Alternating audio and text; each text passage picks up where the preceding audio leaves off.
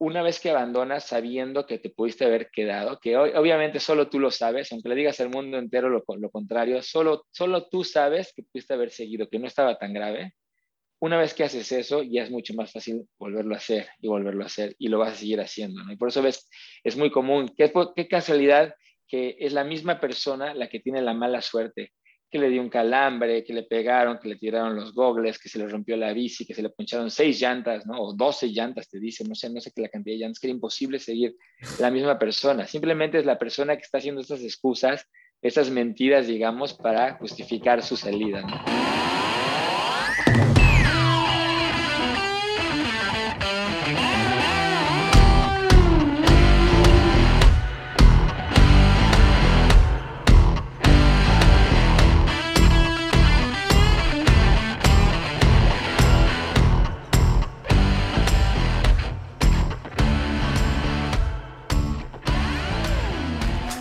Ray Picard, buenas noches, ¿cómo estás? Bienvenido a Cómodo el eh, muy bien, gracias, Mau, gracias por invitarme aquí a, tu podcast.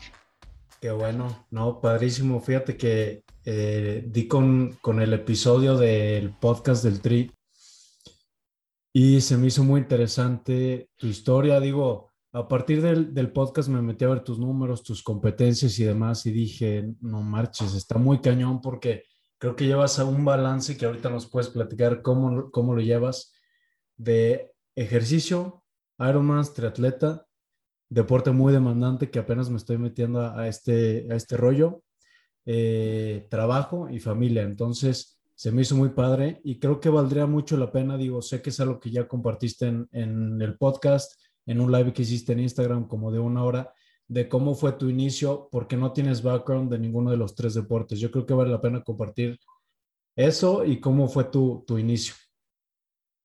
Sí, claro, este, sí, yo ya este, dicho en algunos podcasts, pero sí, este, yo no, no tenía ningún background como en nada de, de, ninguna de las tres disciplinas y nada de eh, ninguno de los deportes relacionados, digamos, de, endurance o, este, nunca nadé de chico ni nada. Digo, hacía, hacía deportes, digo, común y corriente, digo, chico hice, hice karate, toda, toda mi vida hice karate, creo que es un poco lo que me dio un poco la, la disciplina.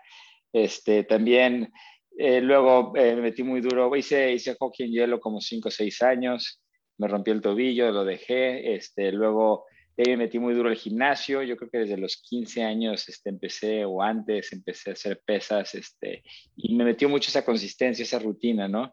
Y luego a lo mejor empecé a hacer, este, toda mi vida también desde chico esquí en agua, todos los fines de semana me iba a Teques, a, tengo ahí en, cerca de Cuernavaca, eh, y esquiaba, ¿no? En agua, hacía mucho wakeboard, este, todo tipo de esquí, pero en sí nunca, nunca corrí, nunca anduve en bici fuera de las bicis de, de niño, ¿no? Nunca, nunca me subí a una bici de ruta hasta que tuve 25 años, este, jamás corrí, este, me chocaba correr de hecho, y jamás nadaba, ¿no? Digo, sabía nadar solamente para flotar, cruzar de un lado a otro, pero nunca, nunca nadé en una alberca de laps o este, ni, ni mucho menos, ¿no? Entonces, este, sí, ese es, ese es mi, mi background y, este, y así fue como, eh, fue hasta los 25 años que, que empecé a hacer, que me metí en en el, deporte, ¿no?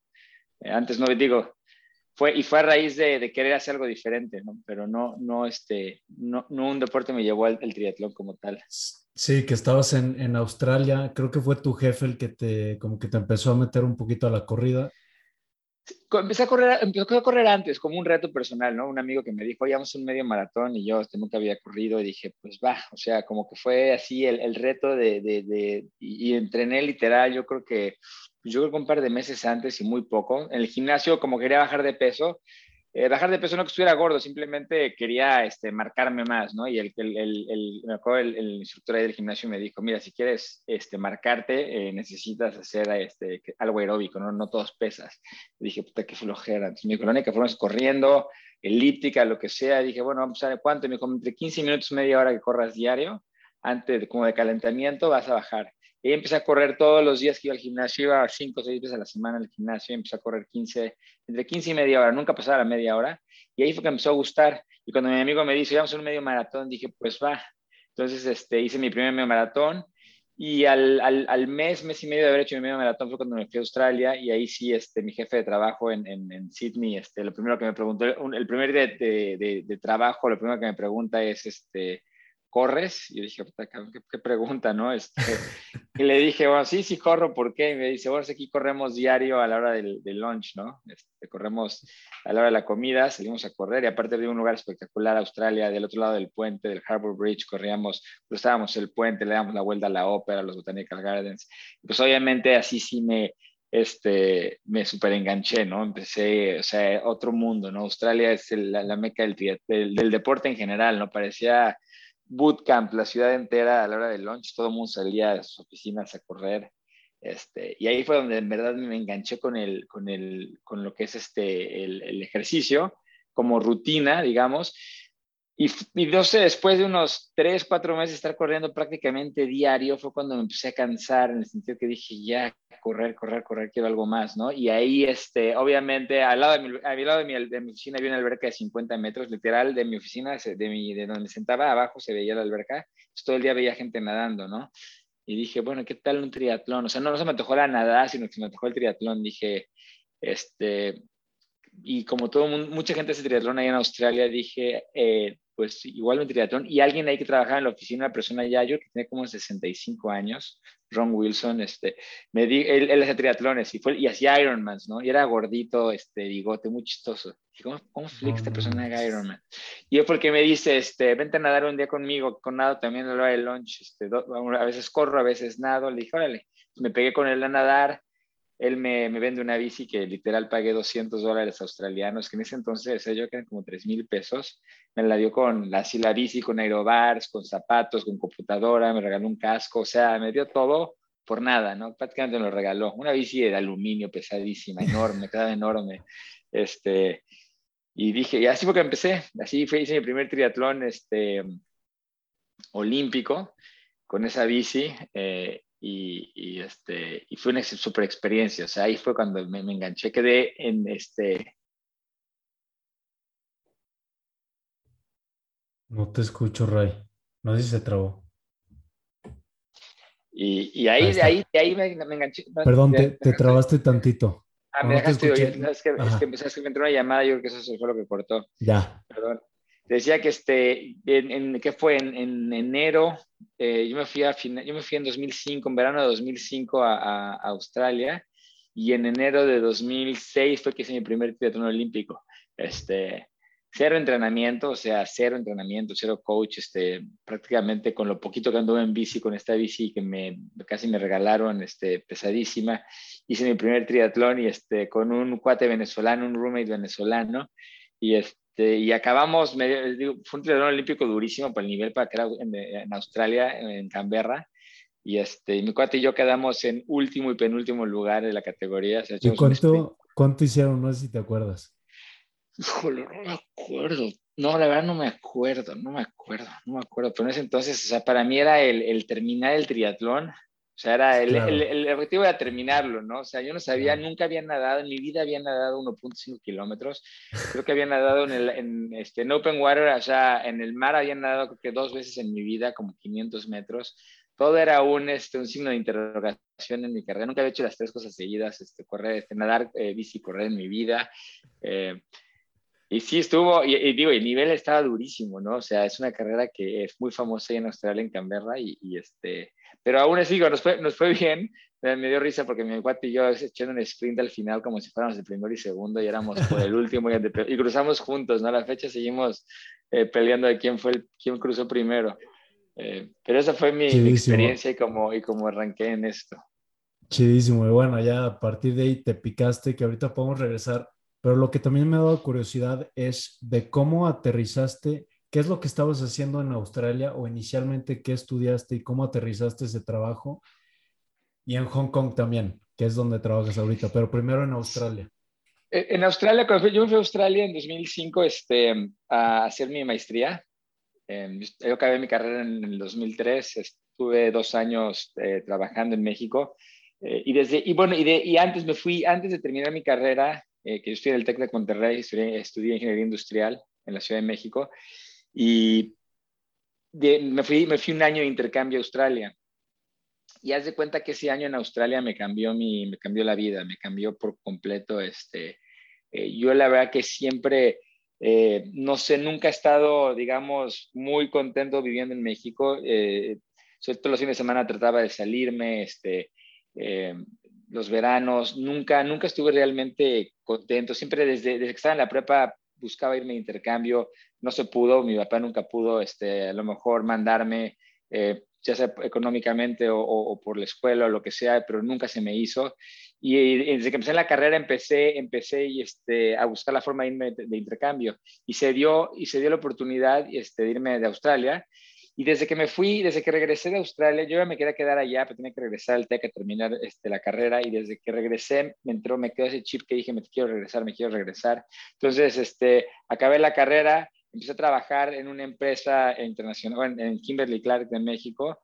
Yo sabía que tenía oficinas en Australia y desde que entré ahí ya tenía la intención de ver si podía conseguir un tipo de intercambio. Este, resultó que no daban intercambios de ningún tipo en, la parte de, empresa ni nada, pero me moví, conseguí ahí dentro de Kimberly Clark, la, la gente de recursos humanos de Australia, y al final conseguí un trabajo en Kimberly Clark en Australia y, este, y, con el pretexto de, de, la, para que me dieran la visa, hice la maestría, ¿no? Yo, mi intención era irme para allá, irme a vivir, ¿no? Hasta Australia.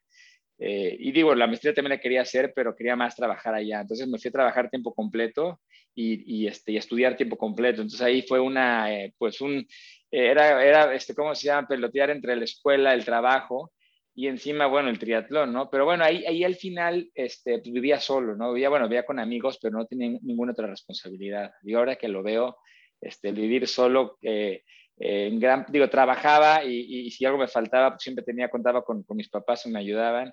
Eh, entonces estaba en una, en una, situación muy cómoda en ese sentido. Ahí lo que me costaba trabajo más era balancear la parte social, ¿no? Porque pues obviamente pues, era fiesta todos los fines de semana, entre semana, todo este. Y cuando empiezo a entrenar, pues... Eh, y fue un poco eso, ¿no? Porque también cuando estuve de intercambio en, en Australia fue pura fiesta, literal, este no hacíamos nada más que salir dos veces a la semana y todos los fines de semana, ¿no? Hasta morir. Y cuando llegué a Australia, también parte de mi intención de meterme de deporte fue porque ya no quería lo que había vivido de intercambio. O sea, obviamente cuando vas a echar puro, puro relajo, desaprovechas muchas otras cosas, ¿no? Este, digo, estar todo el sábado, todo el sábado y todo el domingo crudo en tu cama o sin salir o abrir el ojo a las 3 de la tarde cuando se te fue toda la mañana, ¿no? Y cuando todo el mundo está surfeando o haciendo otras cosas en Australia. Entonces, fue ese cambio también cuando fui a maestría que dije que voy a cambiar el chip y buscar algo más sano, ¿no? Algo que me aleje un poco del, de la fiesta. Y fue eso lo, lo que encontré, ¿no? El, el, triatlón. Así fue también fue un poco lo que me, lo que me enganchó. Y, este, y en estando en Australia, eh, ahí conocí a, a, Regina, que es este, ahora mi esposa. Ella fue de, de intercambio, de la Ibero, iba de, este, de intercambio al, al, ¿cómo se llama? A Australia, ahí la conozco y va seis meses y se regresa a, México. Y ahí fue cuando yo ya tenía intención de quedarme en Australia el resto de mi vida. Tenía trabajo, ya estaba acabando la maestría, ya había sacado, de hecho, había sacado mi, mi, mi, residencia permanente en Australia. Yo ya me podía quedar el resto de mi vida a trabajar. Y esa era mi intención, ¿no?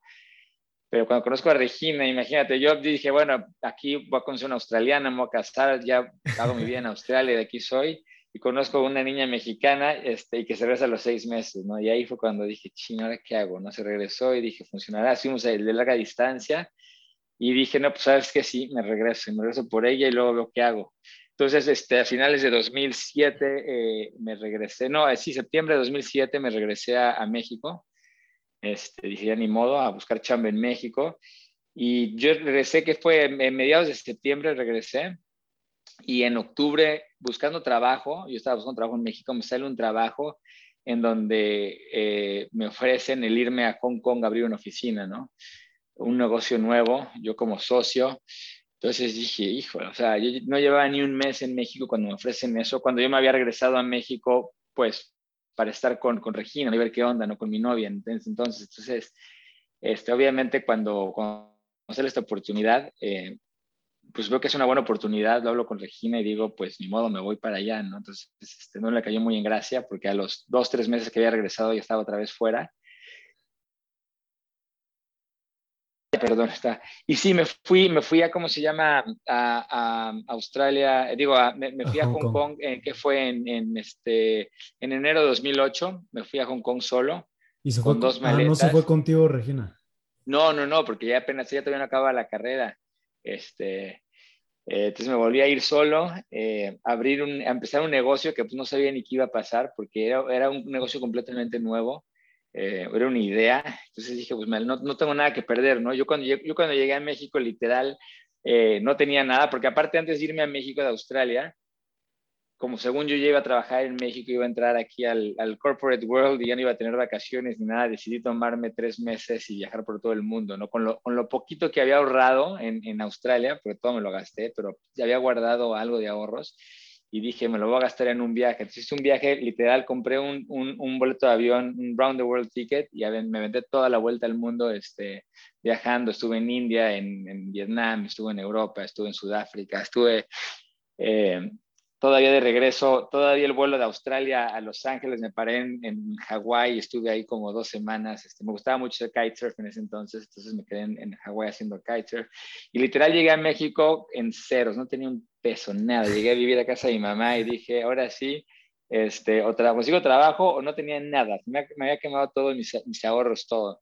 Y, este, y sale esta oportunidad, dije, bueno, no tengo nada que perder, no tengo nada en México, no tengo nada en ningún lado, este, lo único era Regina, pero dije, bueno, ¿sabes qué? Vámonos, ¿no? Entonces agarré, me fui a Hong Kong, y literal, llegué a Hong Kong eh, eh, a empezar un proyecto completamente nuevo, desde contratar una, una persona, abrir una oficina, dar de alta una empresa, este, empezar a buscar clientes, arrancar todo. Y, este, y bueno, afortunadamente todo empezó a, funcionar. Esto estamos hablando que eh, eh, sí, todo empezó a funcionar y a los seis meses, e, ese verano, yo regresé a México y este, yo sabía que lo de Hong Kong iba para largo, eh, no iba a ser una, cosa, una cuestión de un año, dos años. Y ahí este, me comprometí, le di el anillo a Regina en junio de 2008. Entonces eso ya nos ayudó mucho. En marzo del 2009 nos casamos y acabamos la luna de miel en, en Hong Kong. Eh, y, ya casado, yo nunca paré, realmente nunca paré de hacer triatlones desde que había empezado en 2005. Fue, ¿qué habrá sido? Yo, el único break que tuve fue esa transición de, de, Australia a México, ese viaje que hice de tres meses este, por todo el mundo. lo único que hacía era correr, ya mis tenis todas las mañanas corría. Eh, y cuando llegué a México, esa transición de dos, tres meses, estuve viajando a China y de, de, Hong Kong y de regreso para ver todo lo del negocio, hasta que finalmente fui en enero. Eh, fue cuando empecé a hacer triatlones, ¿no? Y, y, aún cuando llegué a Hong Kong, yo juré que ya era este, game over el, triatlón, porque, eh, digo, Hong Kong es una ciudad caótica, es este, si, si la gente cree que el, el, el, DF es caótico, Hong Kong le da 10 vueltas, ¿no? O sea, tráfico, contaminación, eh, masas de gente. Entonces, cuando llegué ahí, ni me llevé mi bici. Cuando llegué ahí dije, no, esto ya, ya murió, ¿no? Y a los, qué sé, a los cuatro o cinco meses, mayo, que tuve un viaje a México, yo ya estaba desesperado y empecé a buscar gente este, ahí en Hong Kong que hacía triatlones, ciclistas, y resultó haber un mundo, resultó haber un, un, un, mundo de triatletas, mucho expatriado, mucho expat, este, mucho australiano, inglés, de todos lados del mundo, que, que se juntaban a entrenar de muy buen nivel. Y ahí fue cuando decidí traer mi bici. Dije, bueno, el siguiente viaje que vaya a México traigo mi bici y empecé a entrenar con ellos. Y ahí fue cuando, eso fue lo que, ahí fue cuando despegó todo, que fue haber sido eh, mediados de, ese verano de, verano de 2008, fue cuando realmente empecé a entrenar con esta gente. Y, y ya cuando me casé, llega, que me casé este, en marzo de 2009, regresamos a Hong Kong y ahí continué entrenando, este, con todo que estaba recién casado. Hice mi primer Ironman ese año, en 2009, en diciembre del 2009. Y, y, pues de ahí, de ahí me seguí, ¿no? De, prácticamente desde, desde, ese entonces no he parado ni, ni, nunca he parado, ¿no? Nunca he parado de entrenar ni de, ni de competir. Y en ese entonces, pero en ese entonces todavía no iba tan serio lo del, lo del, todo esto del triatlón, te entrenabas tú solo. Lo de la dieta, eso es algo que me vuelve loco, que dices que nunca has dejado de tomar y que no tienes una dieta de eso. Ahorita, lo, ahorita vamos a platicar eso, pero aquí ya fue, fue más cuando te empezaste a empapar del deporte y hasta creo que en tu primer calificación a, a Kona platicas que había dos chavos con los que entrenabas que eran mejores que tú, pero ese día por X o Y les, te los chutaste y, les ganaste, ¿no? Sí, sí, sí. Sí, así fue. Fue este, fue una carrera en Filipinas. Este, este, mi primera calificación a Kona fue, cayó del, o sea, fue completamente inesperada porque eh, de entrada yo estaba, yo estaba inscrito a un, a un triatlón en Filipinas, era el primer año que se hacía en Filipinas. Em, y ya estaba inscrito y de la nada, no sé por qué, un día anuncian que en la carrera de Filipinas iban a dar 20 slots a Kona por X o Y. Al parecer creo que quitaron un Ironman ese año, creo que fue el de, el de Malasia, que lo cancelaron y los slots que, que había en Malasia no supieron dónde, dónde acomodarlos y decidieron acomodarlos en un, en un, en un 70.3 y resultó ser el de Filipinas. Eh, entonces, bueno, en, en, mi categoría habían, este, quedaba un slot, sí, un slot había en mi categoría, un solo slot. Y pues bueno, entonces eh, sabía que, digo, los chances eran mínimos. Yo la verdad que ni siquiera, esa entonces ni siquiera pensé eh, en, llevarme el slot, sobre todo porque iban estos dos cuates, eh, sabía, había dos cuates que me ganaban por mucho, eran mucho más fuertes que yo, llevaban mucho más tiempo haciendo triatlón. Eran los cuates que yo veía para arriba, que la verdad que decía, estos cuates están cañones. Algún día y, este, y ese día fue una buena carrera para mí, o sea, fue, fue una muy buena carrera, de todo me salió bien. Fue una carrera que yo que estábamos como a 40 grados de calor, una humedad, yo creo casi el 95%, fue una locura. Y, este, y al final en la corrida estos dos cuates se tronaron, se tronaron, este, empezaron a caminar, caminaban, corrían y yo los pasé eh, al, eh, al, final, al menos final, yo quedando dos kilómetros los acabé pasando. Y cuando crucé la meta me di cuenta que había ganado la categoría, ¿no? Y ahí fue que, este, que me llevé el slot. Fue una carrera aparte que fue a finales de, de, de agosto, fue el 23 de agosto. Y pues Kona, estamos hablando que es, es, octubre, ¿no? Y entre ese 23 de agosto y octubre, aparte yo tenía, este, tenía ya eh, planeado dos, dos, cosas, una, un, un, viaje, que era un viaje con, con la familia de mi esposa en, en, Nueva Zelanda, que era el mundial, que iba toda la familia, ya nos habían invitado. Entonces dije, y eran, eran 10 días, dije, bueno, 10 días ya no voy a entrenar ahí, bueno, a lo mejor puedo correr, pero no voy a nadar ni andar en bici. Y regresando de ese viaje, yo tenía un problema en la garganta, un pólipo que me tenían que operar, tenía una, una operación ya programada, ¿no? Y ahí, pues otra vez me quitaban otros 10 días, 10, 15 días sin poder hacer ejercicio. Entonces yo dije, bueno, de, de dos meses, menos de dos meses, de mes y medio que me quedan para entrenar para un Ironman, eh, Pacona, y le tengo que quitar de ahí como 20, 25 días, pues me queda prácticamente nada, ¿no? Para entrenar. Entonces, este, yo entrada dije, ¿lo tomo no lo tomo? Hablando, ahí tenía un coach australiano y hablé con mi coach y me dijo, ¿sabes qué? La oportunidad de Conan nunca sabes, puede ser que sea tu primera y última, así que tómala, aunque, aunque tengas que caminar, ¿no? Este, sí me dijo, lo que podemos hacer de aquí a Conan es nada y más con lo que tienes planeado es mínimo, pero, pero pues tómala tómala y este va a ser una buena experiencia. Entonces agarré y dije, sí, la tomo, ¿no? Y, este, y así fue que fui la primera vez en 2011. ¿Y cómo te fue en esa primera ida a Kona? Eh, me fue, la verdad que muy bien, muy, muy bien. Eh, llevaba cero, este, no, no, esperaba nada, cero expectaciones, este, literal estuve a punto, sí lo hice con reloj, pero estuve a punto de hacerlo sin reloj por lo mismo que dije, voy, voy sin, o sea, no tengo un tiempo esperado ni para nada, ni para nada, o sea, no importa si hago, creo que el, el cut-off son 17 horas, dije, si hago 17 horas, perfecto, no tengo nada, no voy ahora sí que a la, a la experiencia de Kona. Aparte llegué un miércoles, eh, cuando la carrera era el sábado, con un jet lag, pues imagínate, vas, estás del otro lado del mundo, en Hong Kong, es sí. justo del otro lado del, del usuario, eh, pero bien, llegué súper relajado, por lo mismo que no tenía nada de presión eh, y me fue, éramos en ese entonces, yo creo que veníamos como unos, unas 12, 12 o 13 personas de Hong Kong, eh, gente de muy buen nivel, este, eh, que la verdad que muchos de ellos yo los admiraba porque eran súper atletas y este, cuando empezó la carrera, obviamente la nada me fue pésimo, hice una carrera, una nada como de una, una hora doce, una cosa así. Cuando, este, cuando llegué a la transición nunca se me va a olvidar que estaba completamente vacía la transición, vacía. O sea, había pocas bicis. Dije, no, aparte era el año 2011, todavía era más start, salían todos al mismo tiempo, hombres, mujeres, todo mundo al mismo tiempo salía, ¿no? Esa era una, una este, lavadora impresionante esa salida, ¿no? Me, durante, yo creo que durante mil, mil quinientos metros me, me, agarraron a trancazos todo el camino, casi prácticamente toda la ida fueron puros golpes, pero impresionante, o sea, eh, y, y, bueno, salí de la, de la nadada, la transición vacía, dije, bueno, no puede ser, pero dije, ni modo, no pasa nada, es este, vengo por la experiencia, y en la bici me fue bien, relativamente bien, y en la corrida fue que empecé a pasar gente, empecé a pasar gente, empecé a pasar a uno que otro de Hong Kong, otro, otro, otro, que decía, ¿cómo es posible que esté pasando a esta gente? Y, este, y al final, digo, me fue súper bien porque acabé, hice 9 horas 52, no rompí las 10 horas en, en, un, en, una, en, una, carrera que yo mi objetivo era creo que hacer, este, romper las 12, ¿no? Este era así como, bueno, espero, espero sí poder romper las 12 horas, este, no, ahí en toda mi vida había hecho dos, dos Ironmans. Eh, sí había, el primero que hice rompí las 10 horas, era, pero era una carrera relativamente fácil este, en Australia, Boston, que es completamente plano, clima perfecto. Eh, también fue una sorpresa para mí el haber roto las 10 horas en mi primer Ironman. Pero pues en Kona no llevaba, pues no, había, no tenía el entrenamiento del Ironman, no tenía nada. ¿no? Por menos ese primer, ese primer Ironman que había hecho en 2009, sí entrené muchísimo para ese primer Ironman. Pero para Kona, la verdad que no entrené en primer Kona este, lo que debía, ¿no? No entrené prácticamente nada para una distancia de eh, larga. Y pues sí, me fue muy bien, o sea, ahora sí que mis expectativas, yo acabé feliz, acabé como si hubiera ganado yo la carrera, para mí fue este un súper logro. Este, acabé siendo el más rápido de Hong Kong de ese entonces, que dije, ¿cómo fue que pasé todos los de Hong Kong?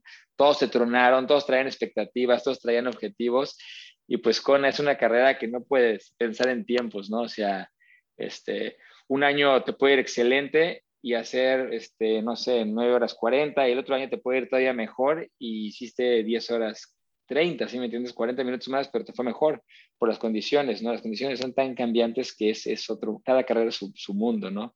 Entonces es una carrera que no puedes tener objetivos en cuanto a tiempos, en cuanto a splits. Eh, y, es, algo, es algo que, mucha gente no entiende. ¿Y qué crees lo que te, te pase a ti? Porque en tu primer Ironman hiciste 9 horas 50, que para mucha gente que lleva muchos años en el triatlón y muchos Ironmans es un tiempo prácticamente imposible. Y a mí me, me intriga mucho. No sé si te, no te preparas para ese tiempo y de repente haces mucho menos de lo esperado y de, de lo que tú entrenaste, o cuáles son los factores que crees que te ayuden a ti en el día de competencia porque como dices, pues hay gente que es mucho más preparada a lo mejor, que entrenó mucho más, hay gente que tú los ves para arriba y dices, esos güeyes están muy cañones, pero ese día, en el día de los madrazos, pues les ganas, no sé qué le, le atribuyes, si es talento, si es mucha preparación, si es, pues son huevos a la hora de competir, no sé. Pues mira, yo creo que es una, es difícil saber, pero es una combinación de todo. Obviamente, eh, talento no creo porque no hay, no, no, hay no hay tal cosa como talento, ¿no? El, el no es una cosa como, como fútbol, soccer, como este... Hay, hay, hay, hay, muchos deportes que tienes un talento que aunque no entrenes mucho eres bueno porque no se te dio, ¿no? Se te da el, se te da el deporte.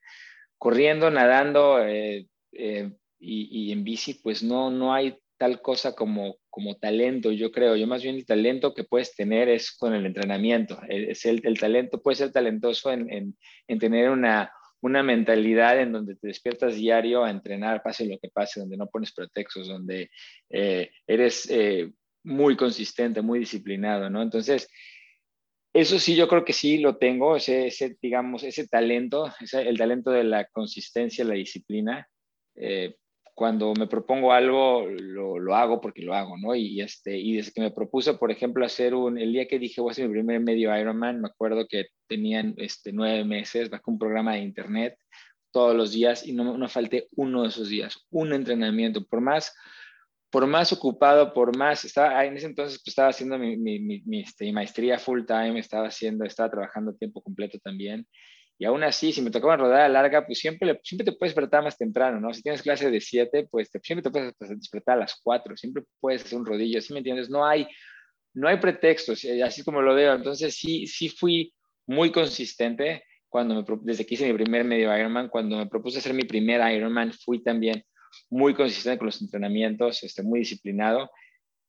Y, y a, la, a, la, hora de competir es un tema también eh, pues un, tema mental, yo creo, es este, saber, saber control, controlarte tú, controlar tu mente como, como tal y, este, y ser disciplinado también dentro de la carrera, ¿no? Saber que este, eh, ser disciplinado y, saber cómo resolver problemas dentro de, la carrera. Yo creo que a mí se me ha dado bien eso, eh, la parte mental, y pues es algo que a lo mejor lo, lo, tienes desde desde el entrenamiento, eh, algo a lo mejor que ahora que lo veo en retrospectiva, porque antes no lo veía así, pero ahora que lo veo y que lo trato de analizar, que me preguntan, quizás a lo mejor de chico, esa disciplina que, que, me, formaron en el karate, que tuve desde literal desde los tres años hasta los prácticamente 13 o 14 años, este, es, es, un, es, es, un, arte marcial, digamos, una disciplina muy disciplinada, ¿no? Y también fue muy, muy, muy este, de mucha consistencia, ¿no? Que me llevaban todas las semanas y, y sí llegué a alcanzar una cinta negra y a lo mejor toda esa disciplina siento que es la que me, me llevó al ser así disciplinado con mis entrenamientos y conmigo mismo. Este, entonces yo creo que, eh, digo, para regresar a tu, pregunta, no, tampoco existe el que tú a lo mejor todas tus, todas, siempre que sales a correr, a lo mejor corres a un paso de 5 cinco, eh, minutos al kilómetro y de repente llegas a una carrera y que la corriste a 3.50. Eso tampoco existe. Eh, a, lo, a, lo, que yo digo con mis tiempos es, no sé, a lo mejor el Ironman si yo ponía todos mis tiempos, mi mejor tiempo nadando, con mi mejor tiempo de bici, con mi mejor tiempo corriendo y lo sumaba, a lo mejor me daba 9.50, ¿no? O 9.48. Pero dices, bueno, es mi primer Ironman y no todo va a ser como tu mejor corrida, como tu mejor, este, nunca en mi vida he hecho un maratón. Entonces dije, ¿cómo, ¿cómo voy a saber cuánto va a ser mi tiempo de maratón si nunca he hecho un maratón fuera, fuera de un Ironman? Nunca he hecho un maratón solo. A la fecha nunca he hecho un maratón solo. Entonces, este, obviamente todo era un, signo de, interrogación. Si, yo decía, si todo me sale perfecto, sí, a lo mejor puedo romper las 10 horas, pero es mi primer Ironman y yo sé que todo el mundo, sus primeros, eh, primeros Ironmans hace, no sé, 11, 12 horas o hasta más, ¿no? Entonces, digo, tampoco me puse la presión, pero sí, si yo sé todos mis números, sí, sí, sí, sí podría haber hecho un, un, un, este, un tiempo abajo de 10 horas y así fue. Todo salió perfecto, todo se acomodó este, y saqué las 10 horas. Igual en Kona, si yo ya, había, ya había, roto las 10 horas, este, pues se, se, logró, ¿no? No fue así lo como, que, ay, no, pues de la nada saqué, este, ¿no? Este, 8 horas, 8 horas 48, cuando de repente, pues no, nunca había bajado las, las 11, ¿no? Tampoco eso nunca va a pasar, ¿no? No existe, lo que digo, como digo siempre, en el triatlón no existe la buena suerte, existe la mala suerte, pero no existe la buena suerte, ¿no? No hay este, como otros deportes, que a lo mejor puede ser el peor jugador de soccer, pero pues resulta que estabas parado de la, portería y, y, el portero se cayó del otro lado y te cayó ahí, tú nada más la pateaste así chueca y se te metió en la portería, ¿no? Eso sí puede ser suerte, ¿no? Te rebotó el balón en el cuerpo y tú metiste el gol y dices, órale, metí un gol, ¿no? Eso no existe en el triatlón, ¿no? No existe esa suerte, ¿no? Nunca va a pasar. Ok, y cómo en, en, vamos a poner de ejemplo ese primer triatlón, porque pues es una experiencia nueva. Me dijeron que los primeros, tu primer medio o primer triatlón, pues es el que más vas disfrutando porque todo es nuevo, dices, wow, qué padre, vas viendo el paisaje y demás. Pero ¿qué vas pensando en ese primer triatlón a lo largo de esas nueve horas? ¿Y cómo te preparas? O no sé si haces a partir o si consideras que tienes alguna preparación mental al momento de ir a un evento. Digo, ya ahorita que eres un atleta más maduro y más experimentado. Pues mira, eh, así como la preparación mental como tal, no, no, no hay una preparación mental. O sea, yo creo que es este, la preparación mental que tienes la haces durante los, los entrenamientos que tienes, ¿no? Este, eh, porque obviamente, digo, nunca haces la distancia de una gama, pero si haces rodadas largas, si haces corridas largas, si haces nadadas largas, este, eh, haces este, sesiones que son aburridas. Entonces, en ese sentido, pues ahí vas un poco y una, y créeme, o sea, una, una rodada larga tú solo o en el rodillo es mucho más difícil que una rodada este, en, en un Ironman. Porque un Ironman, pues al final hay gente, vas pasando gente, hay este, este, eight stations, hay gente que te echa porra, traes la, la adrenalina de la carrera. Entonces, todo eso es mucho, lo hace mucho más fácil, ¿no? Yo te diría que una, una rodada de 120 kilómetros tú solo o en un rodillo es mucho más difícil que una carrera de 100, que una, una rodada de 180 en una carrera, ¿no? Simplemente por, por, por todo lo que hay alrededor. Eh, y, y, este, y sí, o sea, yo creo que tu primer carrera, lo único, lo único diferente es que este, pues obviamente no tienes, no tienes ese benchmark, ¿no? nunca has hecho una carrera, entonces el, el tiempo que hagas va a ser tu mejor tiempo. Entonces eso ya de entrada te quita una presión, porque al final dices, bueno, a mí no me importa en qué lugar quede, ¿no? Y, y, a la verdad es que también a nadie le importa en qué lugar quedes, ¿no? A la fecha, ¿no? O sea, al final nadie le importa más que a ti. Eh, tú, tú dentro de ti traes una presión porque dices, siempre traes una expectativa. Entonces, tu primera carrera es acabarla, ¿no? Entonces, digo, no es que la vayas disfrutando como es viendo el paisaje y todo es, todo es color de rosa, porque sí, este, desde la primera carrera sufres y vas, este, todo es nuevo, a diferencia de cuando tienes más experiencia, cualquier, cualquier cosa que sientas, no sabes si es normal, si, este, si es común, si lo estás sintiendo el de al lado, si deberías de parar, si deberías de seguir, ¿no? Es, es, eso es, esa incertidumbre que te da la primera carrera, es algo que también te, te, te genera estrés y es difícil de, de manejar. Eh, pero tú no tienes la presión de, de, ¿cómo se llama?, del tiempo. Yo creo que, yo creo que la carrera más difícil viene siendo tu segundo. O sea, tu segundo Ironman yo creo que es más difícil que el primero, por lo mismo que uno, no traes la experiencia, digo, sí traes, traes la experiencia de un Ironman, pero no es una gran experiencia, digo, un, una carrera ya. pero encima de eso ya traes un, un tiempo que te está, que te está haciendo así y tú, y tú piensas que en tu segundo debes de hacer mucho mejor que el primero porque es tu segundo, ¿no? Entonces ya traes una presión eh, extra, traes un conocimiento un poquito más porque hiciste un Ironman, pero no es nada, este, y traes una presión que de entrada crees que eres mejor y que tienes que hacer mejor tiempo del que, del que hiciste antes. Entonces siempre la segunda carrera es más difícil, ¿no? Que, que, que la primera. Ya, y ahora al, a lo largo de los años, por lo que escuché, tu entrenamiento, dieta, eh, hábitos prácticamente alrededor del entrenamiento no han cambiado mucho, ¿no? En tu preparación al, al, al Ironman, al que hiciste 8, que rompiste las 9 horas, ¿qué fue lo que cambió o por qué crees que diste ese, ese talón? Fíjate que esta es una pregunta y, este, y cuando acabé la carrera, eh, me acuerdo que le hablé a mi coach y le dije, ¿qué hiciste diferente? Porque porque yo no hice nada diferente, o sea, en el entrenamiento no cambiamos prácticamente nada, no hicimos, no hicimos nada diferente. De hecho, 2019 eh, fue un, fue un año que yo no esperaba absolutamente nada de mí en CONAS en específico, porque fue un año que, o sea, sí pude entrenar bien, me fue muy bien en el año, fue un año que este, los, los, los, medios que hice, hice dos medios, eh, hice el de Oceanside en primer lugar en mi categoría, luego hice el de Cordy Lane, quedé en primer lugar en mi categoría, luego hice el Ironman de, de, de Canadá, primer lugar este Overall Age Grouper también fue una super sorpresa, ¿no? Y 2019 eh, venía siendo tal cual lo que, lo que hice los años anteriores, ¿no? Simplemente a lo mejor ya era mi tercer año viviendo en San Diego con un tipo de, pues a lo mejor un tipo de vida más, este, más fácil que la que lleva en Hong Kong, en el sentido que ya a lo mejor no tengo que hacer una hora al trabajo y una hora de regreso, tomar un ferry, dos camiones, este, etcétera. Ya, ya, no, ya no tenía nada de commute, trabajo desde mi casa. Tengo un poco más de flexibilidad para entrenar, en el sentido que no tengo que nadar de una a dos como nadaba en Hong Kong, que era la única hora donde está abierta la alberca.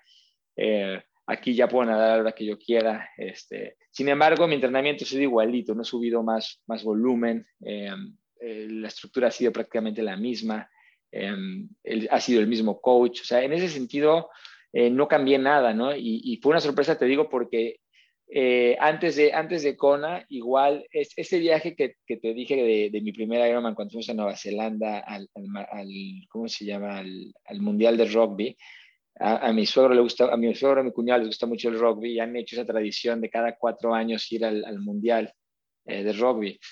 Y resulta que 2019, pues cada cuatro años, fue 2011, y en 2009 volvió a tocar el Mundial. Entonces fue el Mundial en Japón y fue tres semanas antes de Kona. Entonces también nos fuimos... Eh, sí, fue ahí. También hice, hice el error un poco de ir a Niza a competir al Mundial 73. Y digo el error porque, digo, eh, viendo en, retrospectiva, a lo mejor debí haber, sabiendo que tenía ese viaje de Japón, no, no haber ido a Niza porque tampoco me fue bien en Niza porque estaba entrenando para Kona, entonces no fue una buena carrera la mía en Niza, estaba muy cansado porque estaba entrenando mucho para Kona. El viaje de ir hasta Europa, regresar y a los tres días volver a ir a, este, volver a, ir a Japón otra vez, porque regresamos, nos estuvimos dos, tres días y otra vez a Japón, como siete, ocho días a lo del rugby. Entonces, no esperaba mucho, dije, híjole, y, y, mi coach me lo dijo, mira, lo que estás haciendo no es lo ideal, pero pues también, este, pues, hay que vivir la vida, ¿no? No vas a dejar de ir un viaje a Japón con tu familia por, porque tienes un Kona, ¿no? Kona hay todos los años y, este, y es tu, era mi, sexta vez, es tu sexta vez y pues vas a poder regresar después, así que no te, no te estreses, hacemos lo que se pueda alrededor. Y ahí me veías en Japón, en un lugar buscando una alberca y logré nadar, logré nadar una sola vez en una alberca ahí media hora, que fue un relajo conseguir. Y nunca ah, pude rodar un día que renté una bici y salí con un amigo que vive en Japón y nos vimos en bici como cinco horas y pude correr como tres, cuatro horas. Estaba todo estresado porque pues venía Kona, pero pues no fue la preparación y aún así fue una gran sorpresa este Kona. O sea, eh, honestamente yo no esperaba, eh, no esperaba ni un top 20, ¿no? O sea, mi, mi, objetivo, a lo mejor si un top 20 era como mi objetivo en mi categoría, y lo veía el difícil, pero era así como que, bueno, a lo mejor chance esta vez si todo sale bien puedo hacer un top, un top 20, pero así un, un, un top 10, imposible, y digo, haber quedado en un segundo lugar, pues ahora sí que fue completamente, y ese tiempo, ¿no? O sea, el tiempo de la bici, yo cuando lo vi dije, ¿qué está pasando? O sea, yo venía este, promediando una velocidad que yo decía, esto no es normal, me siento bien, este, eh, y veía los watts, decía, no, pues, bien, estamos manteniendo bien, venía volando y decía, pasando gente que igual, este, digo, pasé un par de, de, mi equipo que el año pasado les ido muy bien en Kona, que son muy buenos atletas. Cuando los pasé, me acuerdo que les dije, este, a uno le digo, ¿te sientes bien? Y me dice, sí, perfecto, ¿por qué? Y dije, ah, no, pues muy bien, porque dije, seguramente se está sintiendo mal y por eso lo estoy pasando, ¿no? Pero cuando me dijo, me estoy, no, todo bien, todo bien, dije, ay, güey, este, pues bueno, voy bien, entonces, este, ¿no? Entonces fue una carrera que yo me iba sorprendiendo cada vez cuando bajé de la bici y el tiempo dije, no puede ser, empecé a correr, vi, vi el pace que traía corriendo y decía, pues, no, dijo, no sé por qué está pasando esto, pero me siento bien, lo voy a mantener, lo voy a mantener, lo voy a mantener y así lo mantuve toda la corrida el mismo pace y, y pues bueno, fue el resultado, ¿no? Pero no fue, a la fecha te juro, no fue nada puntual que yo haya hecho que dije, sí, esto fue lo que, lo que cambió. Este, me acuerdo que acabé la carrera, lo que nunca hago, eh, al día siguiente dije, a ver, todo lo que comí desde un día antes lo voy a apuntar, porque a lo mejor fue eso y el próximo cona voy a comer lo mismito que comí esa vez, este, ¿no? Desde nutrición, que comí en la carrera, que no comí, qué hice, qué no hice, qué hora me desperté, qué hora me dormí, todo lo apunté porque dije, yo no sé si esto fue, pero lo voy a repetir por si acaso esto hizo la diferencia, porque fuera de esto no sé qué más, no sé qué más hice para que hiciera esa, esa diferencia, ¿no? Oye, ¿y tenías tiempo proyectado tú para ese, o más o menos qué tiempo tenías proyectado para ese, ese evento? No, sobre todo, mira, lo que te decía, este, hay muchos eventos que puedes tú pronosticar, proyectar. Kona es Kona, y Kona es una, una carrera que jamás me pondría objetivos en cuanto a, en cuanto a tiempos, ¿no? O sea, la nadada digo, ha habido hay, digo, la nada es lo único que puedes medio eh, pronosticar. Digo, yo, yo decía, ojalá no hacer más de unos días, porque un año había hecho 1.12, eh, mi mejor tiempo había sido creo que 1.6 nadando. Es una nadada lenta, muy lenta, sobre todo para, para el nivel eh, de Kona y sobre todo para el nivel en que ya estaba compitiendo, ¿no? Entonces, yo decía, híjole, con, con no hacer más de una 10 en la nadada, una, digo, más de una 6, que es lo que había hecho la última vez, eh, sabía que hacer una menos de una hora en la nada es prácticamente imposible para mí en Kona, porque no hay wetsuit, porque hay una corriente de regreso, es muy difícil. Hice una hora cuatro, me parece, hice una hora cuatro y, salí feliz. Con una hora cuatro dije, perfecto. Eh, sabía también que para estar yo dentro del, del, grupo líder en la bici, tenía, tengo que salir antes, tengo que bajar la, la hora, ¿no? Y, este, y sé que eso no va a ser posible. Entonces sé que yo nunca voy a estar con los líderes en la, en la bici, desgraciadamente, que eso hace una, harina gran diferencia. Yo poderme bajar y subirme con los top 10 de mi categoría en la, la bici, eso haría una diferencia enorme. No, no por drafting, simplemente por, por, por cómo te baja la, la, dinámica del grupo, cómo te van jalando y cuando tú te quedas pasa otro y te va jalando. No te, como digo, no, no con drafting, simplemente no, no, no, dejas que se te vaya muy lejos y te mantienes, ¿no? En mi caso es diferente, yo en mi caso salgo y voy pase, pase, pase, pase, pase, pase, gente y paso, gente y paso, gente, Nadie me rebasa, nunca nadie me rebasa en las carreras, pero no porque sea un excelente ciclista, sino porque soy un muy mal nadador. Entonces voy pasando, pasando, pasando, pasando, y cuando acaba ya la bici, no llego a alcanzar ese grupo, ¿no? Esta vez en Kona eh, rodé tan, tan bien y tan duro que sí llegué a alcanzar a los a la punta, pero ya al mero final, a la punta estoy hablando de los top 15 de mi categoría, empecé y porque vi uno que otro de los, de los rápidos este, y los, los alcancé, pero ya estábamos prácticamente llegando a la, a la, a la transición, ¿no? Y, y, en la carrera, por ejemplo, en, en, carreras como Kona o carreras muy calientes, pues son, son carreras que no te puedes poner. Yo, por ejemplo, eh, eh, mi coach es muy específico conmigo y me dice, por ejemplo, los primeros, este, los primeros 14 kilómetros, que es todo Palani, digo, perdón, que es todo Ali Drive, hasta Palani, me dice, que tu heart rate no suba de unos 60, eh, independientemente del, del, pace que estés haciendo, porque al final, si tú empujas mucho en Kona al principio, al final lo pagas, ¿no? Y a toda la gente caminando en el Queen K, ahí en el highway inmenso, ¿no? En la mitad de la calle, caminando, el Walk of Shame. Y este, entonces, este, pues hay veces, yo me acuerdo que fue 2016 en Kona, que venía viendo mi ritmo altísimo y empecé a correr sin ver, a cam cambié las pantallas de, del Garmin y dije, olvídate del pace, enfócate nada más al heart rate, que no pase de 160. Y no sé, a lo mejor estaba corriendo a, a kilómetros de arriba de 5 minutos, ¿no? Que, que, es lento para mí en un, en un Ironman pero pues no me importa. Y al final es cuando tú, digo, al final de la carrera, cuando ves los tiempos dices es que todo el mundo estuvo este, 5 o 10 minutos más lento en la corrida, ¿no? Todo el mundo estuvo, hubo un año en Kona que solo un pro rompió las 5 horas, uno de los pros, cuando, cuando en un año normal de Kona eh, todos los pros bajan de 4.50, no 4.45, todos, absolutamente todos. Aquí un solo pro fue el que bajó las, las 5 horas por los vientos. Entonces, si es lo que te decía, si tú en, carreras de condiciones tan cambiantes como es Kona, que es nunca sabes, todos los años cambian las, las condiciones, traes un, un tiempo en, en, mente, es muy fácil tronar, ¿no? O sea, puedes tener tus objetivos. Eh, pero, pero no puedes estar viendo los tiempos, ¿no? Y, nunca veo los tiempos en Kona, nunca, por ejemplo, en la corrida, nunca traigo el, tiempo total del maratón, traigo otros, otros, otros números, pero nunca traigo el tiempo total, no me interesa. Y tan fue así que, pues 2019 cerré el maratón con tres horas, creo que veintitantos segundos, ¿no?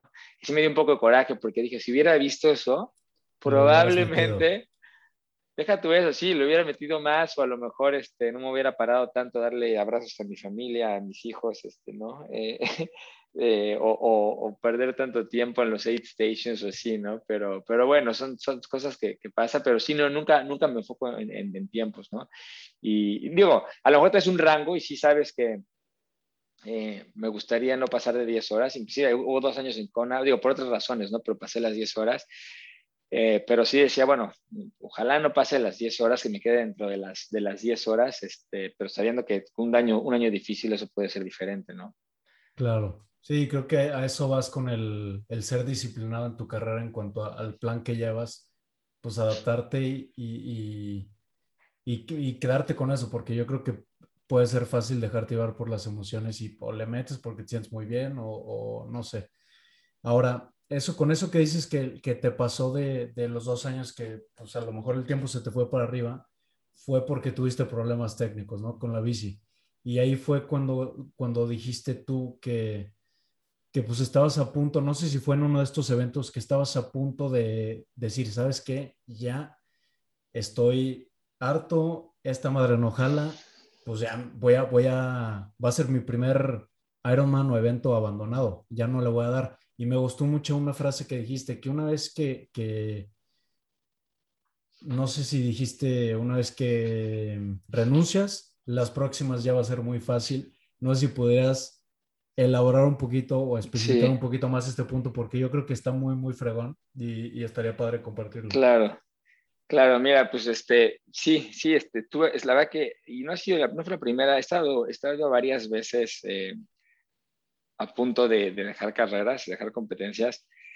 Eso sí, ¿eh? te puedo decir que en el, en el 90% o 95% de las carreras me ha llegado, me, ha pasado por la mente el dejar la carrera o, o, empiezas este, en la nada, te empiezas a sentir mal y, y empieza en tu cabeza. Y eso digo, lo, digo porque sé que a mucha gente, si no es que la gran mayoría que hacen carrera les ha pasado y, y que sepan que es normal, el decir, solita la mente empieza a decirte, ¿qué voy a inventar? Voy a parar, no, estoy pudiendo, no estoy respirando bien, sí, estuve enfermo de gripa la, la semana pasada y, este, la gente sabía, entonces puedo decir que estoy enfermo de gripa y entonces hace sentido, eh, o, o, o, este, o al de cuenta que te dan un, trancazo en la nadada y dices, ok, pues ese, perfecto, ese, ese pretexto lo uso perfecto, que me dieron un trancazo porque sí me lo dieron, y tú, tú, tú, tú empiezas a, a hacer coco wash, ¿no? Es decir, ese, todo lo que vas a inventar para poderte salir, ¿no?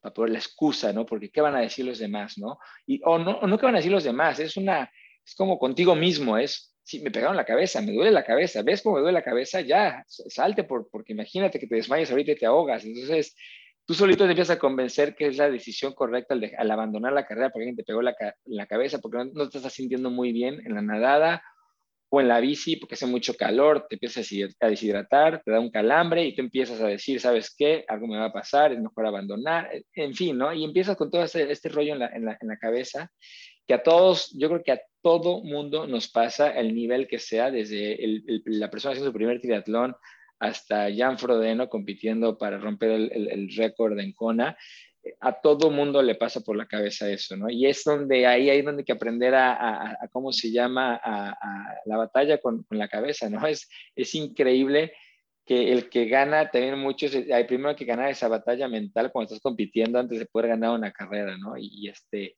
y sí, para mí, eh, el no salirme, digo, y me caí, una carrera que me caí, me rompí una costilla, no sabía que tenía una costilla rota hasta que terminé, pero sí me sentí de la fregada, no pude respirar bien, era un Ironman entero y lo acabé, al final la costilla rota, este, en fin, me han pasado muchas cosas en carreras, este, la de los cabos, que también los cambios no servían, 40 minutos sentado en la banqueta esperando a que viniera el mecánico para llevarme, y fue cuando dije, ¿sabes qué?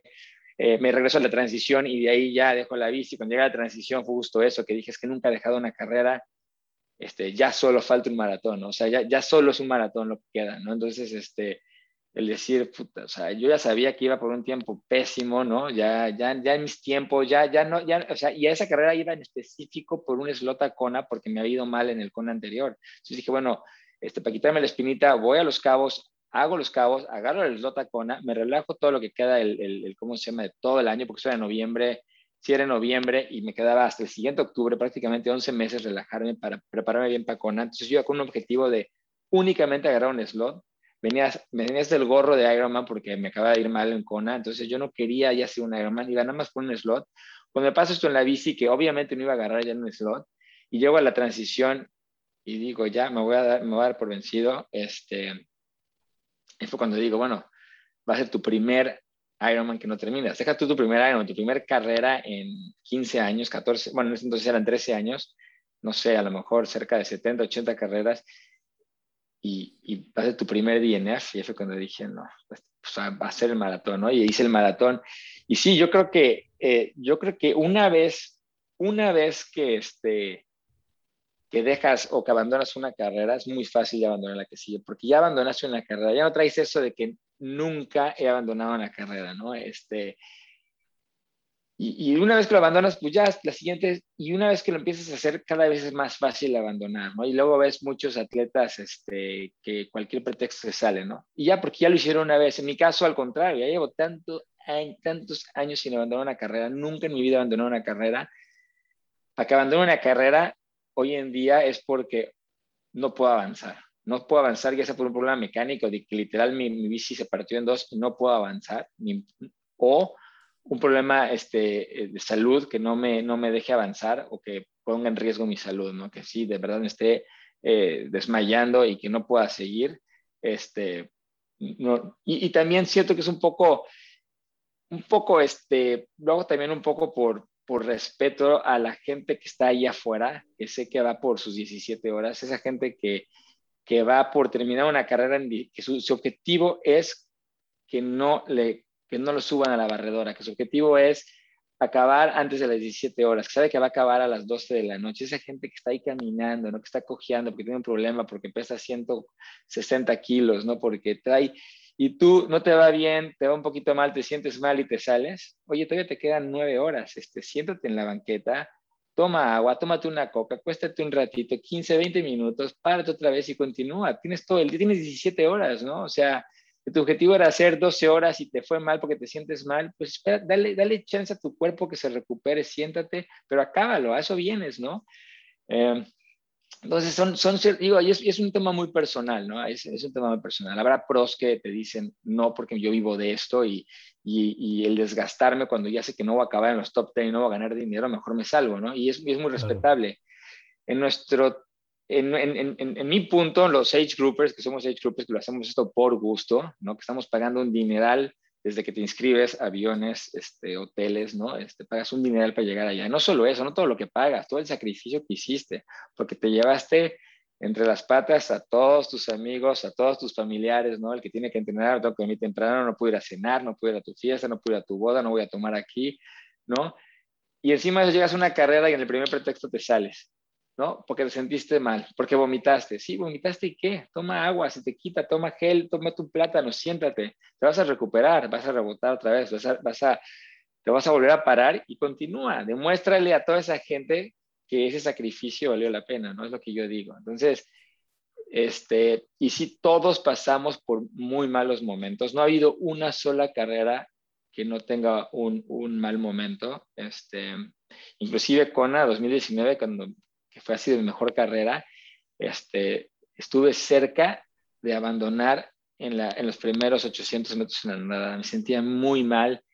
Este, no, no estoy acerca de abandonar porque sé que no iba a abandonar, pero e, esos pensamientos de qué te está pasando, te estás hiperventilando, te están pegando, hace para allá, este, me estoy sintiendo mal, no puedo respirar, entonces me volteé, me quedé, me, me, volteé y vi este, hacia el cielo, me quedé este, flotando un ratito, dije tranquilízate, nadé de pecho un ratito, como que regresé, dije, a ver, y, ahí esto empieza, a partir, ¿no? La, carrera en pedazos. Llega el barco, que es el final de Kona, de, de la nadada, y de ahí vemos, ¿no? Y ahí empecé a sentir mejor y todo, y ya, pero, pero fueron unos 800 metros muy, muy malos, ¿no? Y acabó siendo la mejor carrera de mi vida. Entonces, no, y, cuando gente me dice qué tips, digo, no, no te pongas a hacer, este, a juzgar tu carrera, a hacer assessments de tu carrera antes de tiempo, ¿no? Cuando termines tu carrera, te sientas y dices, a ver, ¿qué hice mal? Ahora sí, ¿no? Y es cuando vas a ver, oye, yo creí que iba en último lugar, ¿no? Resulta que acabaste a lo mejor en el primer 30% y jurabas que ibas a ser de los últimos, ¿no? Entonces, si me hubieras preguntado ahí en esos 800 metros en, en, en, Kona cómo te iba a ir, hubiera dicho, hijo, le voy a hacer el oso de mi vida, ¿no? Porque me, está, estoy sintiendo muy mal. Y fue un mal momento, pero lo, lo, lo, logré sacar adelante, lo que sea que haya sido. Este, a lo mejor un mal momento mental, este, me estresa mucho la nada. Tuve una muy mala experiencia en Kona la primera vez con, con golpes y desde ahí me pongo muy nervioso en la nada de Kona, únicamente en la de Kona. Cualquier otra carrera no hay problema, pero en Kona la nada me pone muy nervioso y me, y, me, y me, y me, este, me tomó de sorpresa otra vez, me agarró esa, esa ansiedad y, este, y pues supe salir de eso, ¿no? Y, y, es lo que hay que aprender, ¿no? Ya sea nutrición, sea ansiedad, sea un problema mecánico que ya se acabó, a ver, lo puedes arreglar, ¿no? Trata de arreglarlo, ¿no? Es una llanta ponchada.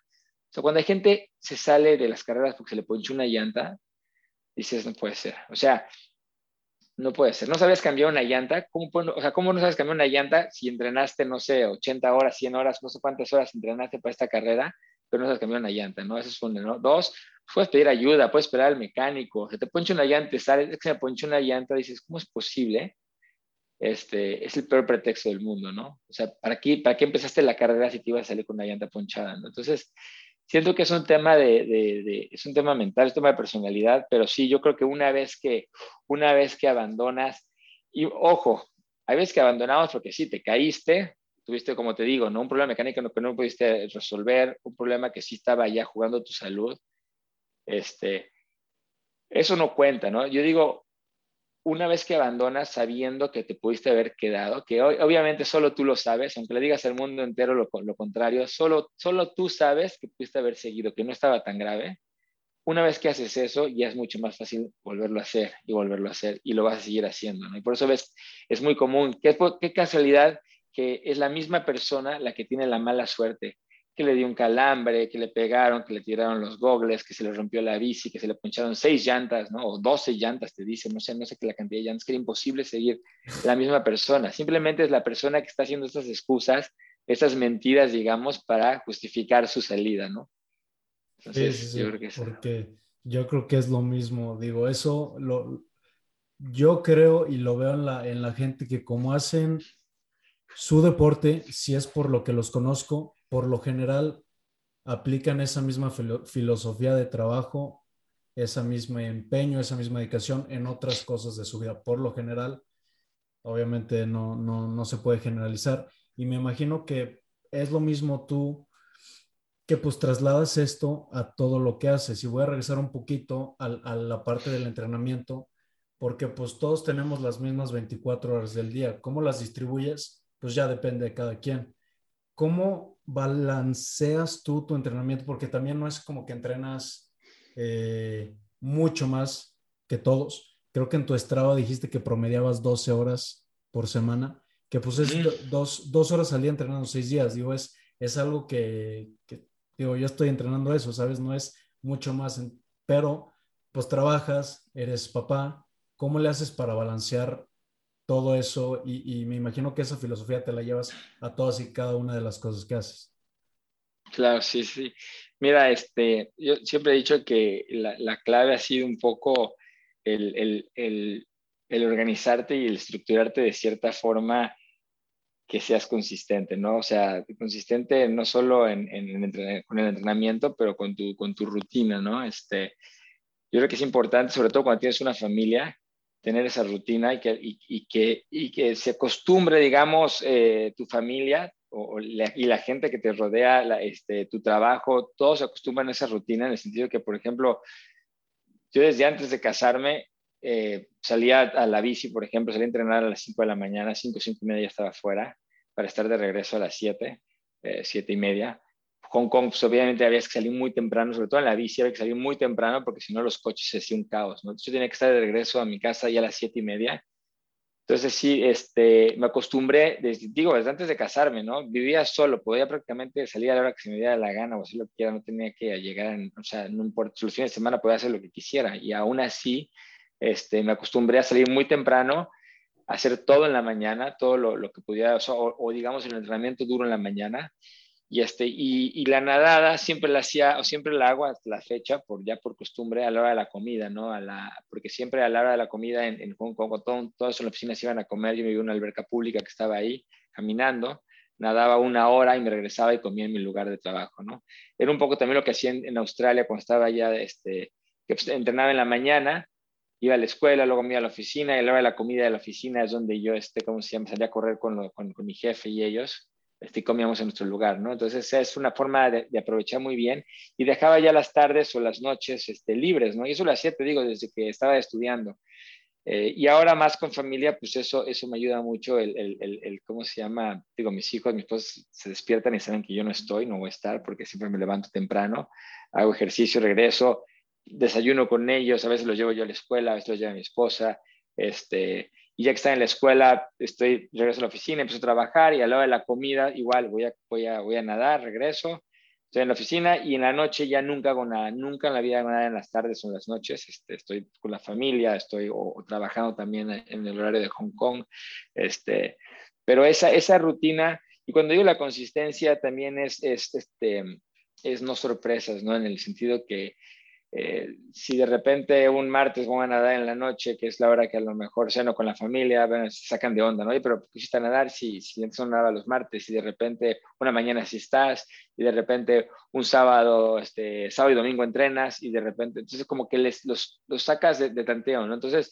eh, digo, los domingos, por ejemplo, nunca, nunca entreno, y eso nunca lo he hecho desde antes de tener familia, desde eh, es más, desde antes de casarme, ¿no? Este, también, ¿por qué? Porque los sábados los usaba para salir con mis amigos. Entonces yo hacía mi rodada larga y el sábado, ahora sí, hasta aunque estaba muerto en las noches, pero bueno, vámonos al bar, al antro, lo que sea, acababa a los 2, 3 de la mañana muerto y todo el domingo descansaba, ¿no? Entonces era mi... Luego cuando me caso, pues obviamente también es, es, el, es el, tiempo de pues, salir a cenar con mi, con mi esposa, este, con amigos, el domingo estarlo con ella todo el día, no, no tocar este, la palabra triatlón, nada relacionado al deporte, ¿no? Es como un día también de break mental, no solo físico, sino olvidarte del deporte por un día, completamente, nada. Eh, y ahora pues, con hijos todavía más, ¿no? Es, es, como los domingos, mis hijos saben que este, si algún día se despiertan y estoy en la casa, dicen, ¿es domingo? ¿Había clases? Les digo, sí, sí hay clases, nada más que hoy por X o Y ya estoy aquí, ¿no? Pero ellos inmediatamente cuando me ven en la casa saben que es domingo, ¿no? Y que cocino este, este hot cakes y que es el día de los pancakes, ¿no? Entonces, este, esa rutina pues, hace, hace que todo salga este, mucho mejor, que, que, que fluya eh, ese, ese volumen de entrenamiento de 12 horas es real, es real. Es yo que el año, fíjate, es increíble, pero el año que más entrené, que más, el año que más entrenado en mi vida fue el año pasado, el día de la pandemia, cuando no hubo carreras. ¿Y por qué? Porque sí entrené lo mismo, simplemente porque el año pasado, porque cuando me sumé las horas en Training Peak, te el total por horas y el promedio, que fueron casi 14, fue por el puro hecho que no hubo carreras. Porque no hubo carreras, no hubo, no hubo semanas de taper y no hubo, no hubo semanas de recuperación. Entonces, yo por lo general cada año hago por lo menos cinco o seis carreras. Cinco o seis carreras son una semana de taper y una recuperación, ahí van 12 carreras, ¿no? 12 carreras de 52, pues es un porcentaje bastante alto. Y el año pasado, pues no hubo ni taper ni recuperación. Entonces, todas mis, todas mis semanas prácticamente fueron idénticas, ¿no? Y de le suma sus locuras como el Everesting, locuras como este, un viaje que hice de San Francisco a San Diego en bici, etcétera. O sea, obviamente eso subió el volumen, ¿no? Pero, pero mi promedio desde, yo creo que desde 2000, prácticamente de 2009, 2008, 2009 al día de hoy han sido 12 o 13 horas a la semana, ¿no? Entonces, eso ha ayudado mucho. Eh, digo, yo veo gente, por ejemplo, que de repente dice, voy a hacer un Ironman, ¿no? Y, este, y el mundo tiene que cambiar, o sea, todo es acerca del Ironman, meten 18, 20 horas a la semana, no toman una dieta, este, entonces imagínate el, el, desbalance en su casa, ¿no? De repente no come nada, de repente sale con los amigos y no toma una gota de alcohol, este, se duerme, cuando antes dormía a las 11 de la noche viendo series con la esposa, ahora se duerme diario a las 7 de la noche porque va a ser un Ironman, va a ser un Ironman. Y va a la comida familiar, ya me voy porque voy a hacer un Ironman. Entonces, todo el mundo se tiene que enterar que va a ser un Ironman, ¿no? todo el mundo se tiene que ajustar a este güey porque va a ser un Ironman, que dices, puta madre, ya que, ya que sea su Ironman, ¿no? Ya que cabe su pinche Ironman, o sea, ¿no? Y el día que acaba el Ironman, todo el mundo está feliz porque dice, ya, se acabó esta pesadilla, ya, ya, ¿no? Los amigos dicen, ahora sí, ya tenemos que ir de regreso en el LAN, puta, la esposa dice, ya, hasta ahora sí tengo una vida normal, ¿no? Entonces, ¿pero por qué? Porque ese güey exageró, ¿no? O sea, dijo, le voy a meter toda, ahora sí que todas las carnes al asador y va, todo al Ironman, pero pues sí, o sea, lo que pasa es que saturas a todo el mundo a tu alrededor, ¿no? Y, acaban odiando a tu, a tu deporte, este, te, te, apoyan, sí te apoyan y ya van a estar al lado de ti porque es tu familia, es gente que te quiere, pero si esperas hacer eso dos o tres veces al año y hacerlo durante 10, 12 años, pues te vas a acabar solo, ¿no? Vas a acabar solo. Entonces, este, y sí, he visto muchas parejas, muchas parejas que, eh, gente cercana que se acaban divorciando por, por eso, ¿no? Porque es, el, el, el, es, una obsesión que los tomó y, este, y yo creo que es ese balance que debes de tener, ¿no? Eh, y no necesitas 20 horas para, para hacer un buen Ironman, no necesitas. ¿Qué necesitas? Consistencia y paciencia y disciplina. Esas son las tres cosas que siempre he dicho. Hay que ser consistente, muy disciplinado y muy paciente. Si empiezas, si, tu primer año va a ser, tu, primer año va a ser este año, no esperes estar en un podio en un Ironman en los siguientes tres años, cuatro.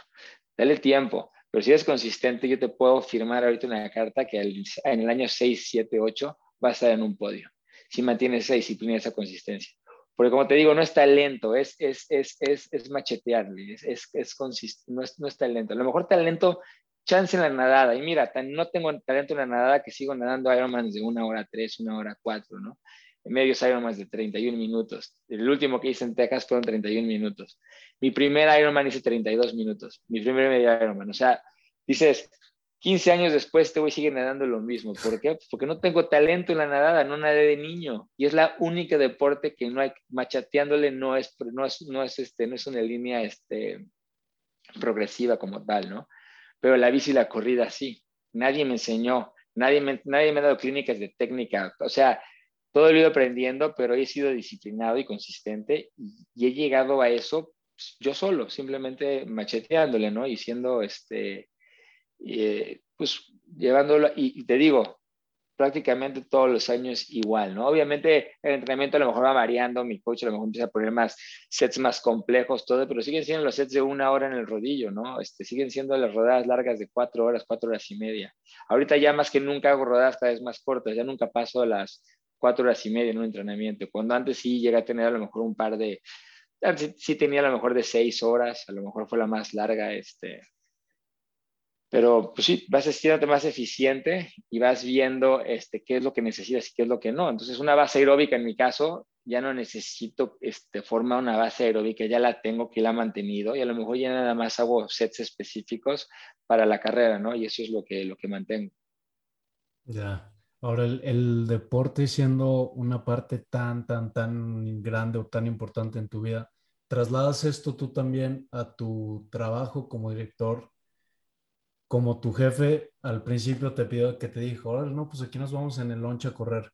Tratas de, tener como esa iniciativa con ellos, porque también, pues, digo, los, los beneficios en el sentido de que se van a sentir mejor, tienen una mejor salud, tienen más energía a lo mejor, que un trabajador eh, eh, esté así, a ti también te beneficia, obviamente, como empleador, ¿no? No sé si traslades eso tú también a, tus, a tu gente. Sí, claro, o sea, sí, claro que este, eh, muchos de la, de, sobre todo ahí en Hong Kong, de la oficina, empezaron a hacer ejercicio a raíz de, de, verme a mí, ¿no? Y a lo mejor se sentían un poco mal, no mal, pero decían, todo lo que hace, nosotros no vamos un dedo, ¿no? Entonces sí, sí dos o tres se metieron al gimnasio de la oficina y este, siempre me contaban que estaban corriendo y se, y se, motivaban, se motivaban.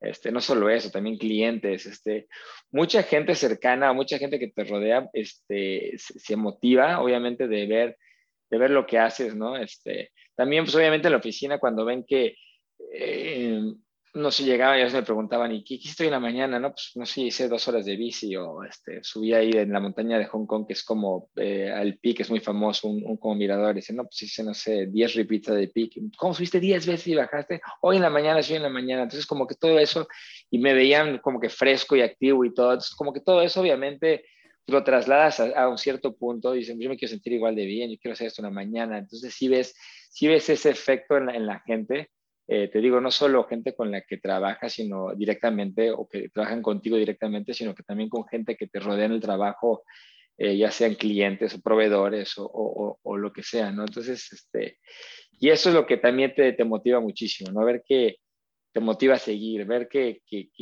que, que, influyes a gente en hacer cosas positivas o hacer cambios positivos en su, en su vida, te, te mantiene, este, ¿cómo se llama? Eh, motivado, ¿no? Motiva a ti, claro. Sí, claro.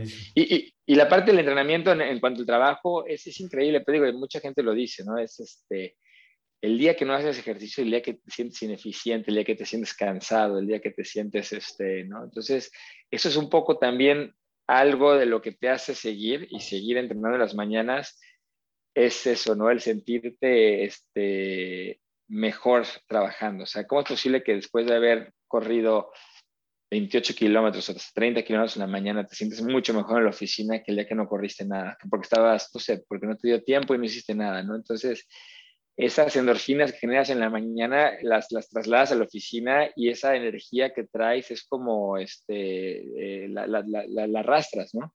A lo mejor si en la noche estás muerto, pero, pero durante tu trabajo, dentro de tus horas laborales, para mí, este, soy mucho más eficiente, mucho más activo eh, cuando hago ejercicio y cuando no, ¿no? Y cuando traes un programa de entrenamiento como es un programa para un Ironman cualquier carrera, también te vuelves mucho más organizado porque tienes que obviamente meter tu entrenamiento y tu trabajo y, este, te vuelves mucho más eficiente en, en ese sentido. Sabes que eh, que te quita tiempo, que no te da nada, ¿no? Eh, muchas cosas en el trabajo que las haces por, por calentar el asiento, ¿no? O por, por, por, sentir que estás trabajando. Entonces todo eso empiezas a cortar, y decir, a ver, esto no me sirve, ya no lo voy a hacer, eso tampoco, ¿no? Ya no voy a perder el tiempo con esto.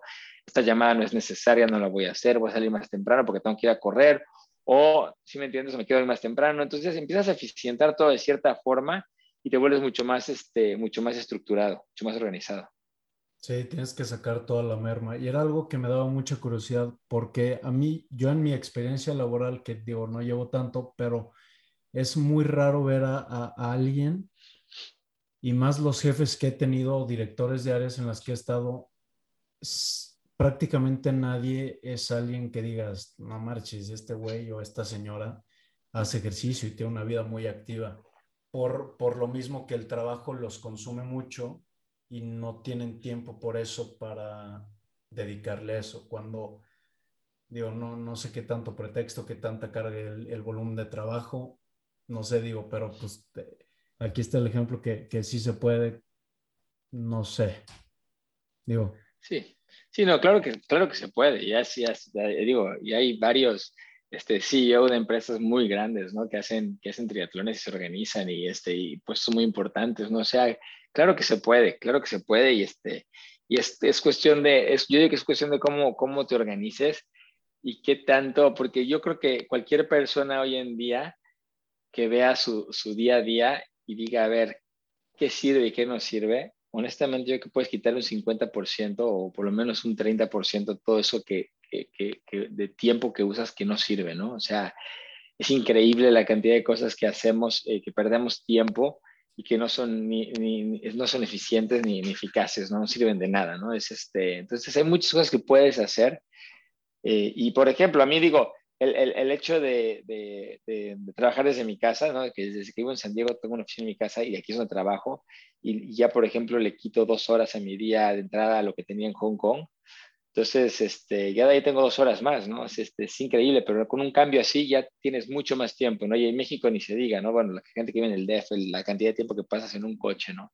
Entonces, este, eh, hay, hay, mucho que puedes hacer para, para cambiar esos, esos, hábitos y, este, y acomodar dos horas al día, ¿no? Y, y, a lo mejor hasta menos, hasta una hora y media al día y a lo mejor metes un poco más en, el, en, en los fines de semana. Entonces, el tiempo no, no es pretexto, honestamente no, no lo veo como un pretexto. Claro, sí, totalmente de acuerdo. Ahora, Raya, para, para cerrar, ya llevamos un poquito más de una hora.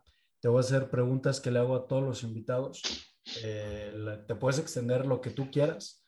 La primera es, ¿cuál es, ¿cuál es el mejor consejo que te han dado y por qué? Y si no, si no se te viene alguno a la mente, ¿cuál sería un consejo que tú darías que crees que le pueda seguir a la gente que está escuchando? Eh, un consejo, a pensar.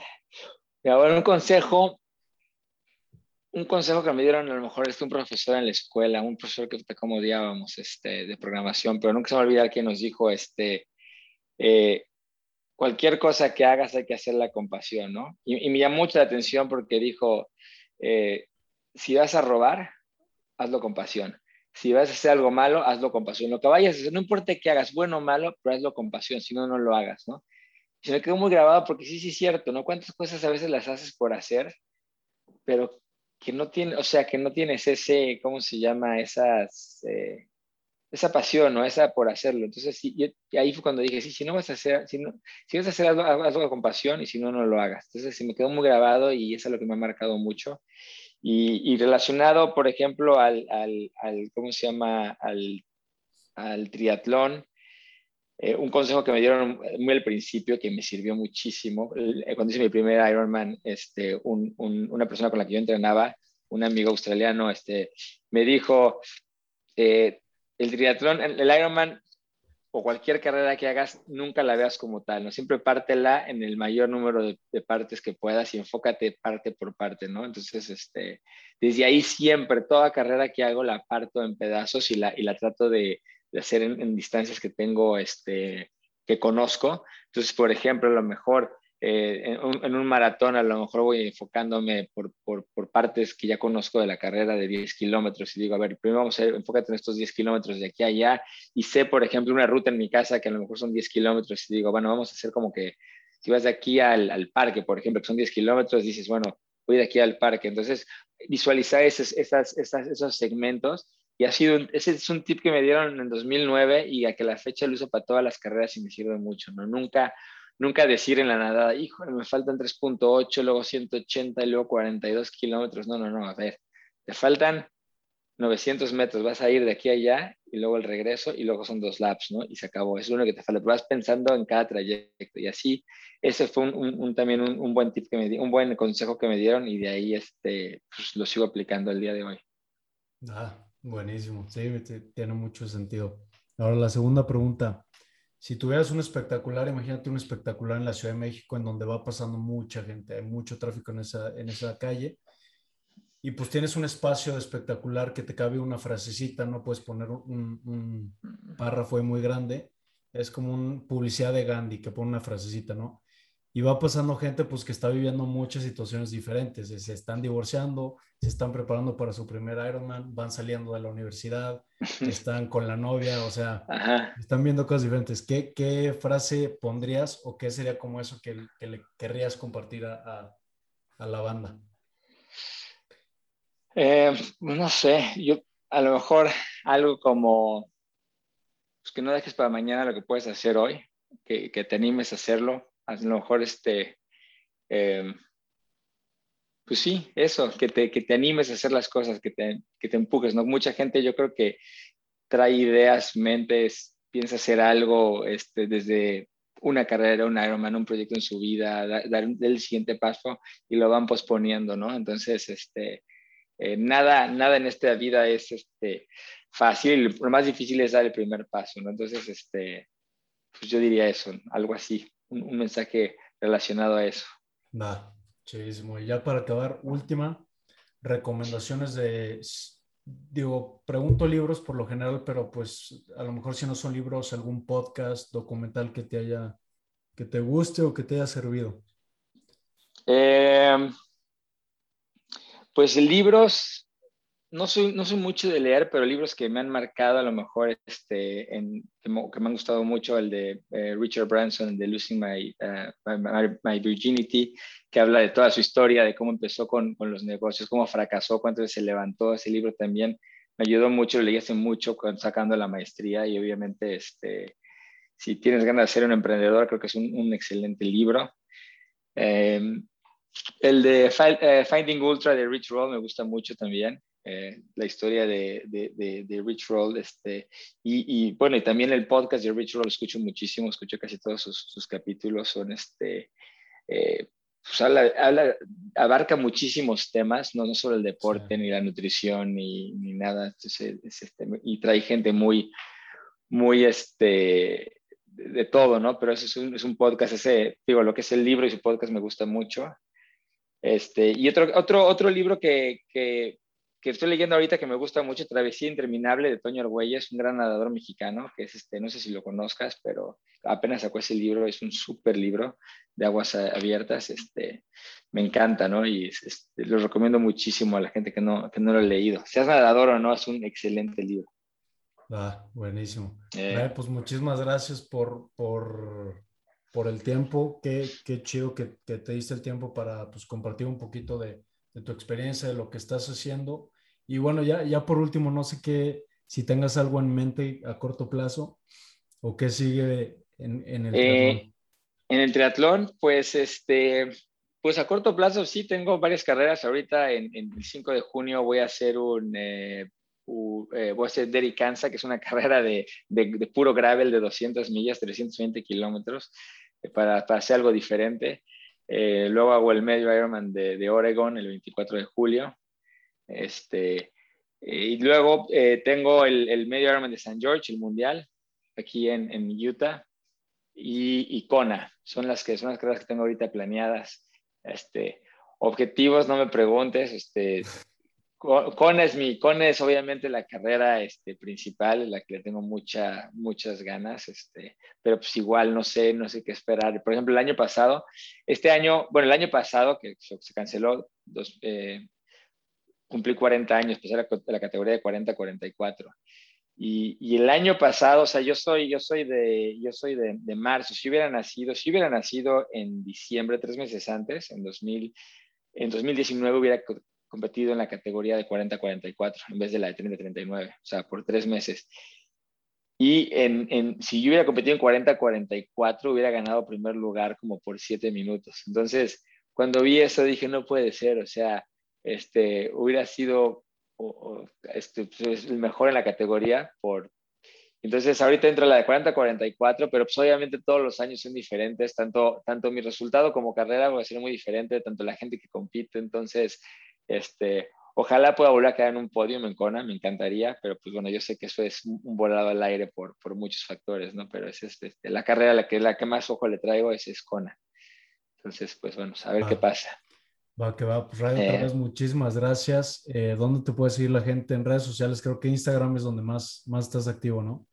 Sí, yo que Instagram, digo, no, estoy tan activo, pero sí, Instagram, Reinhardt.picard, ahí, este, ahí es donde más, más activo estoy, ¿no? Y, en Strava siempre, la gente que me quiera seguir, igual, Reinhardt.picard, ahí ando en Strava y, subo todo, no, no, escondo nada y cualquier duda que la gente tenga, soy, este, me encanta estar ahí eh, contestando lo que necesiten, ahí, ahí andamos. Va, que va, pues muchísimas eh. gracias, gracias a la gente que, que se quedó hasta ahorita escuchando y no sé si quieras acabar con algo, este, Ray, ya para cerrar. No, pues a ti, pues, gracias por la invitación, gracias por, este, por dejar contar la historia de nuevo y, este, y hablar de cosas que, pues, no había hablado antes, ¿no? Entonces, yo creo que siempre es bueno este, contar, contar la historia y ojalá que más gente se motive a hacer este, carreras, ¿no? Y que no pongan pretextos y que, y que no se salgan de carreras, ¿no? Carrera que empiecen, que la terminen. ¿eh? va. Perfecto,